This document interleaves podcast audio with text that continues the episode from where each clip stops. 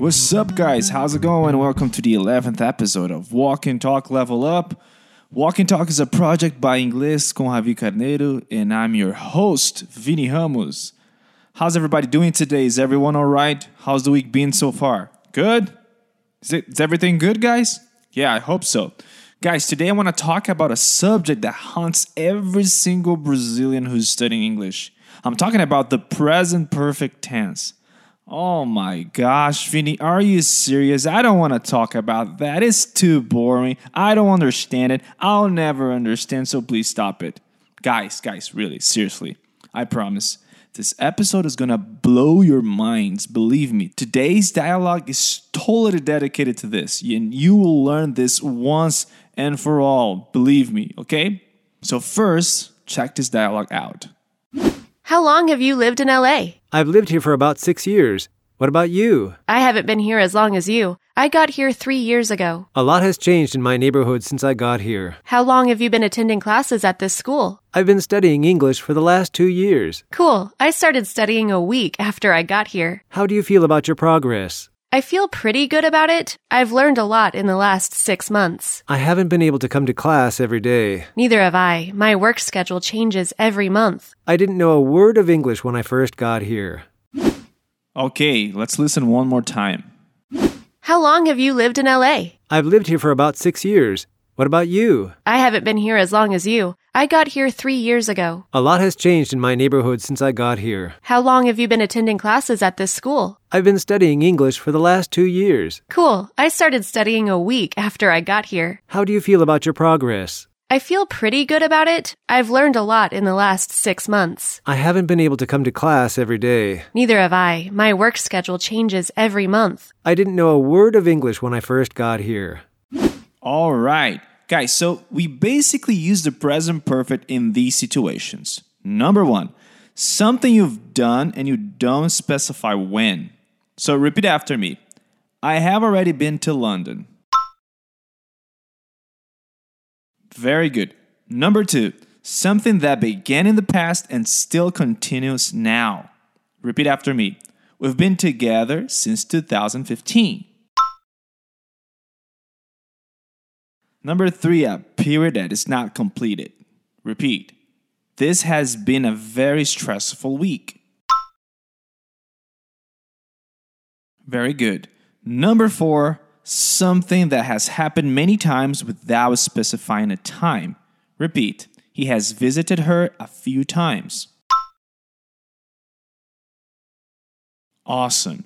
So the dialogue is pretty basic, but I believe we can learn a lot from it. The conversation starts with the girl saying, How long have you lived in LA? So, whenever we talk about something that began in the past and still continues now, we use the present perfect.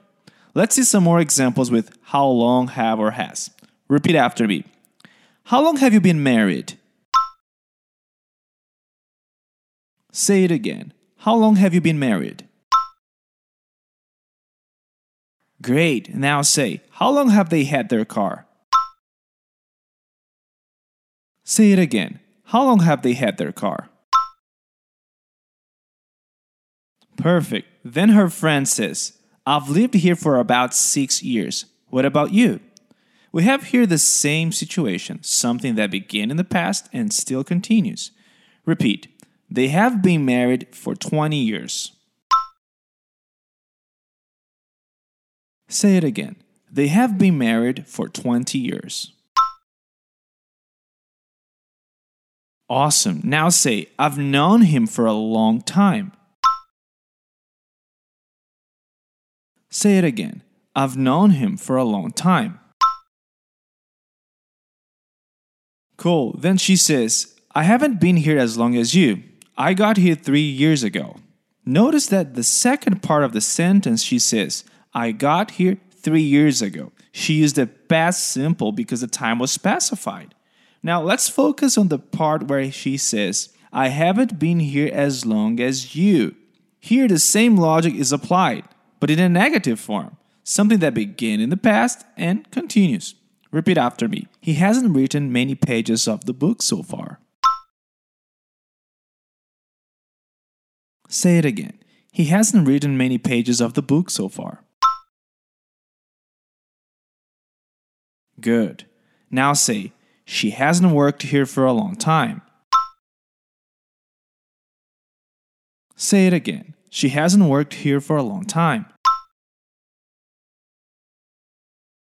Awesome. Then he says, A lot has changed in my neighborhood since I got here.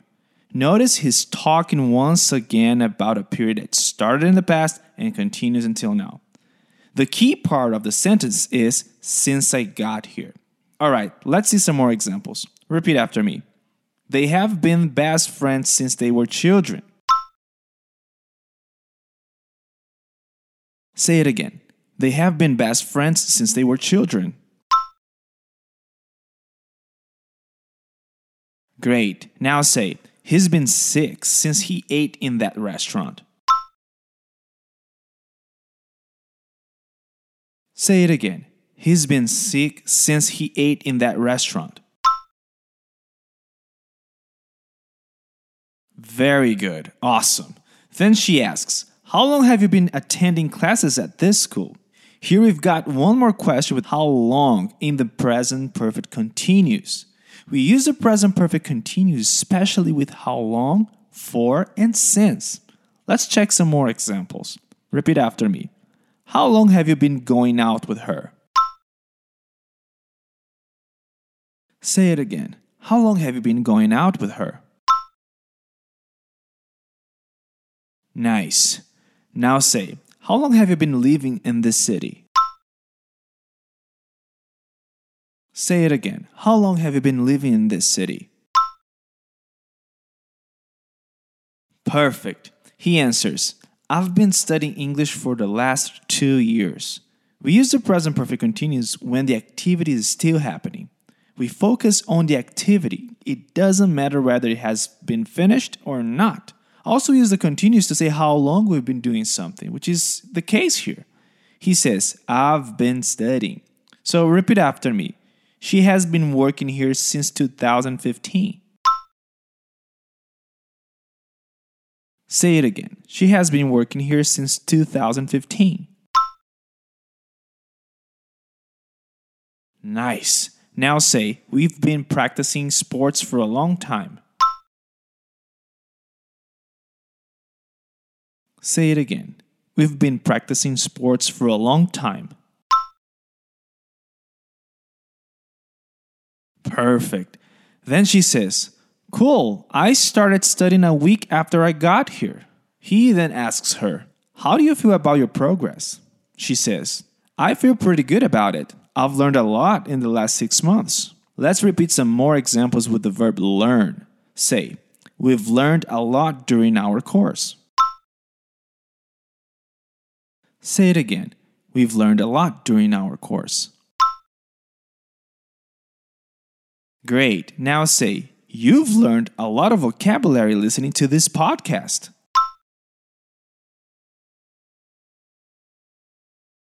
Say it again. You've learned a lot of vocabulary listening to this podcast.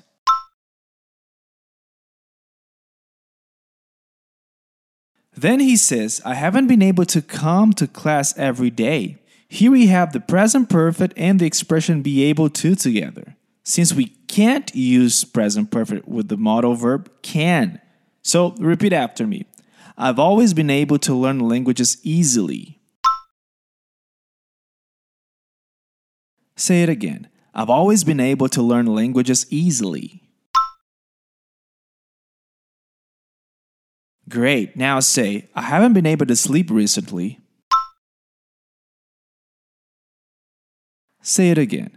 I haven't been able to sleep recently. Very good.